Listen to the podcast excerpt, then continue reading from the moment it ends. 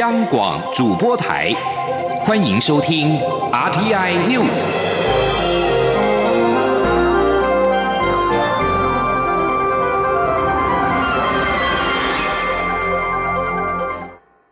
各位好，我是主播王玉伟，欢迎收听这节央广主播台提供给您的 RTI News。新闻首先带您关注，蔡英文总统八月二十八号宣布，将于明年元旦扩大开放三十个月龄以上的美牛，以及含有莱克多巴胺瘦肉精的美猪进口之后，引发各界疑虑。卫生福利部长陈时中今天亲上火线，公布未来美猪莱克多巴胺残留容许量，除了肝脏及肾脏的容许量在零点零四 ppm 以下，鸡肉以及猪皮、猪脂肪以及其他可供使用的部位，则为零点零一 ppm。陈时中说：“那基本上我们是根据 Codex 这样的一个标准，哈，去做相关的一个验算。”猪肉的哈肉的部分哈，我们的哈是零点零一，那肝是零点零四，肾是零点零四，那脂肪跟其他可供食用的部位都是零点零一。好，那简单的说就是肝肾零点零四，哈，那其他可以食的可以食用的部位都是零点零一。哦，所以在开放就是哈有这样的一个可以检出哈，就是这样的一个限制，这样检出的标准。那至于在部位各方面部位，就是原来有进口的，那当然根据市市场哈，他们就在市场上面自己进口，自己去贩卖。那我们的标准就定成这样子。那这里面大概就是改变比较大的，就是肾。好，就是肾的这一部分。好，那肾的这一部分，哈，大部分的国家都高于零点零九了，哈，高于等于零点零九，那我们定零点零四。那这是特别考虑到，哈，坐月子的时候，哈，那我们国人的饮食的习惯，哈，对于一些有机，哈，腰花，哈，就吃的是相对的多，好，但是我们的一个用最严谨的一个风险的评估。好，那所以在这里面，我们本来算出来，好，跟 ADI 啊，就是我们这样可以摄取的一个安全的容许量，好，这上面哈，大概要达到百分之八十九，好，那专家们都觉得哈，这样的一个哈值是稍微高了一点，所以根据我们国人的饮食习惯，哈，专家就建议，哈，把肾啊降为零点零四，啊，肾降为零点零四。至于美国牛肉，在参考世界动物卫生组织评定的标准下，认定美牛三十月龄以上具有食用安全性，但原来不得输入的高风险产品，包括了头骨、脑、眼睛、脊髓、绞肉及内脏等等，依旧不得输入。为了透明猪肉原料原产地资讯，从明年开始，从大卖场、超市、传统市场、零售通路到餐厅、便当店、小吃摊等等，无论是生鲜猪肉、加工食品、卤肉饭、贡丸汤或任何含猪肉以及可供食用部位的食品，都必须清楚标示猪原料的原产地，让民众可以安心自由选择。继续关注外交动态。英国国际贸易部贸易政策副部长韩斯在国会答询中认同台湾是自由贸易与对抗疫情的伙伴，以及有意深化台英经贸关系等相关谈话。外交部发言人欧江安今天对此表示，我方也期待持续推进台英双边合作与互动，共同为后疫情时代的全球经贸发展增加稳定性与永续性。前天记者王兆坤的采访报道。英国国会议员惠勒日前质询时，关切英国与台湾贸易关系的最新进展。英国国贸部副部长韩斯答询表示，他对英台间极佳的贸易关系兴趣强烈，且台湾在疫情期间提供英国很多协助。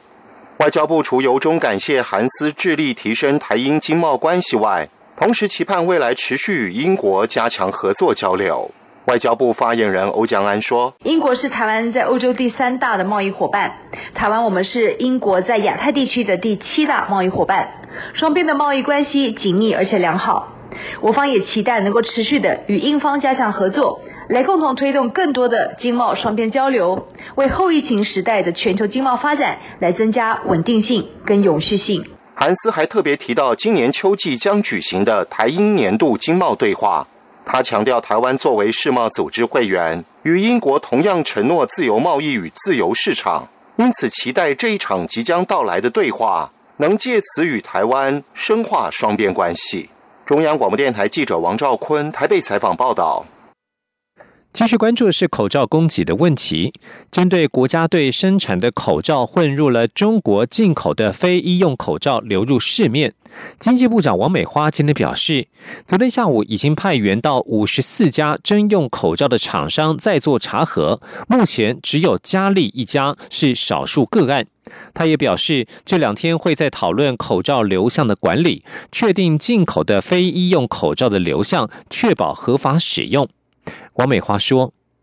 我们其实昨天下午哦，我们其实就派人到我们呃这个所有的这个征用的厂商那边再去呃了解状况，这是第一个哈。那第二个，我想呃，其实从六月我们开放之后呢，其实我们就有措施哈，在了解呃进口的口罩或者我们出口口罩的品质有没有呃进口的口罩。”不是我们台湾做有这个伪标的事情，然后，那今天发生这样的一个呃混餐的情形哈，那我想我们呃这一两天我们就会跟呃几个部会哦，我们会再来讨论关于流向的部分的管理哈，然后确保这个进来的口罩，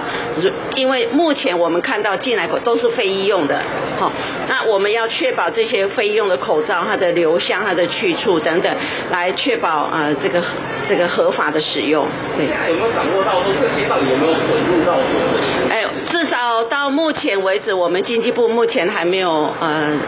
掌握到其他的啦哈。那我们昨天下午已经派人呃再到这个所有。呃，我们正用的五十四家的厂商再去看一遍，好，那我们这一两天会尽快来了解状况。不过，就是另外一个，除了我们这个呃正用的厂商之外，我们也会针对进口的口罩的部分，哈，再做呃比较严格的来做流向管理。那我想这样子才能够完全来确保呃国人的使用。王美花解释，三月就发现有佳丽的进口口罩标示不实的问题，当场也进行查扣。而目前所有的进口口罩都是非医用口罩，这部分并没有禁止，可以提供工业等其他使用，但要确保这些非医用口罩的流向，以及确保合法使用。像是佳丽围标算是极少数，这两天会严议流向的管理，如此才能够让国人安心。口罩国家队成员之一的嘉利科技公司从中国大陆进口三百三十七万片的工业用口罩，改标之后卖到实名制通路。凡是印有 Carry Mask 的口罩，即日起到十一号可以到药局、卫生所换货。不少民众因为恐慌，拿着没有钢印或是其他品牌钢印的口罩，跑到药局喊着要换货。药师再次提醒换货两项要件：只有实名制，而且右下角印有 Carry Max 钢印字样的才可换货。药师工会全国联合会发言人黄燕如在今天上午接受媒体访问时表示，堪称重灾区的新北市十区换货人潮最多，口罩库存一度见底，只好向民众先回收问题口罩并登记，今天到货再交货。至于手上如果是自由买卖的盒装佳丽公司的口罩，黄燕如表示，药局仅受理实名制口罩换货，盒装口罩可以到原购买处退换，或是到佳丽公司退换，必要时可寻求消保官协助。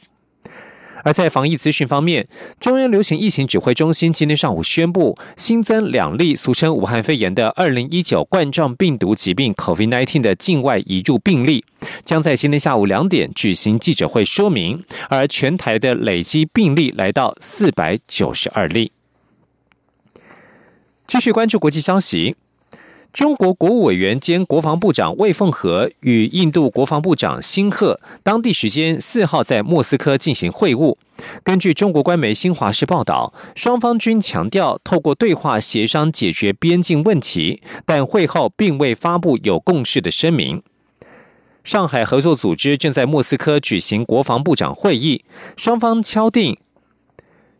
中印两国国防部长都有与会。近日，中印边境冲突局势再趋紧张，双方敲定举行冲突以来层级最高的防长会晤。印度国防部长办公室官方推特今天推文指出，辛克与魏凤和在莫斯科大都会饭店的会晤已经结束，历时两小时二十分，但推文并未说明会晤的内容。而新华社则是报道，魏凤和表示，造成当前中印边境局势的起因与真相十分清楚，责任完全在于印度方面。他强调，中国军队有决心、有能力、有信心维护国家的主权与领土完整。美国总统川普四号表示，美国随时可以协助解决中印两国在喜马拉雅山西部山区边界的争端。而根据路透社报道，美国政府消息来源透露，美方的评估是中国或印度都无意把争端推向战争的程度。而在美中关系方面，美国国防部官员四号表示，川普政府正考虑是否把中国最大晶片制造商中芯国际列入贸易黑名单。根据路透报道，一位五角大厦发言人表示，国防部正在与其他机构研究，以决定是否对中芯国际采取行动。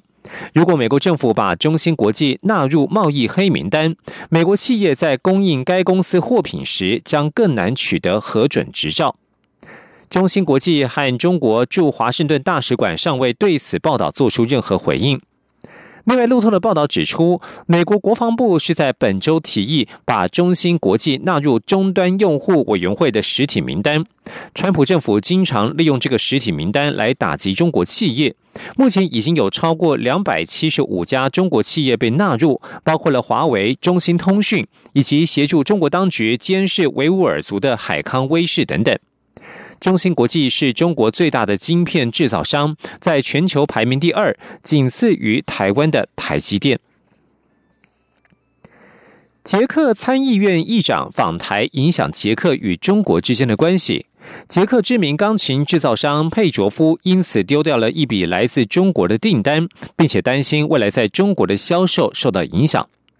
佩卓夫钢琴总裁佩卓夫瓦在四号表示，在北京的一位客户以捷克参议院议长维特奇访问台湾，影响终结关系为由，临时取消总值五百三十万捷克克朗（约合新台币七百万元）的一笔订单。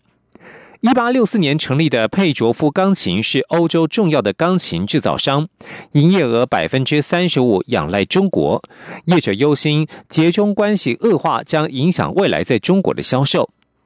捷克前任参议院议长科加洛原本计划在二月访台，却不幸于出发前猝逝。他生前曾经收到一封署名中国驻捷克大使馆的信，信中威胁他，如果访台，佩卓夫钢琴、汽车制造商 Skoda 等仰赖中国的捷克企业将因此付出代价。迪士尼年度大片真人版的《花木兰》四号在美国串流平台迪士尼 Plus 上映，女主角刘亦菲挺港警，引发香港、泰国网友的抵制。《华尔街日报》揭露，本片锁定中国市场，剧本经过中国政府部门审核。耗资两亿美元，约新台币五十九亿元，真人版的《花木兰》原定三月份就要上映。女主角刘亦菲去年八月在中国社群媒体微博支持香港警察，社群平台 Twitter 掀起一波抵制声浪。而此片还受到 COVID-19 疫情的冲击，上映日期一延再延。不过，片商看中了年收入九十二亿美元的中国票房市场，抵制运动影响有限。一九九八年的动画《花木兰》在中国并未造成轰动，评价有好有坏。相隔二十二年之后，迪士尼做足了各项准备，寄望这个中国民间故事打动观众。《华尔街日报》报道指出，制作团队为了避免争议，确保能够在中国上映。除了聘请顾问，剧本还经过中国政府主管部门的确认，符合在中国上映的标准，并且经过适应，剪掉了中国观众不喜欢的片段，删掉了最最高潮的阶段——花木兰与爱人接吻的画面。以上新闻由王玉伟编辑播报，这里是中央广播电台台湾之音。Hello，大家好，我是江富军医师。对抗病毒最重要的方法就是要落实勤洗手。常见的洗手方式有肥皂湿洗手跟酒精干洗手。肥皂湿洗手可以彻底的洗净你手上的细菌跟病毒，又不会造成你的皮肤过敏哦。只有在你周围没有水的时候，我们才会建议你使用酒精干洗手。另外，现在大家常用次氯酸水作用在环境的清洁，不要直接使用于人体哦。希望大家都能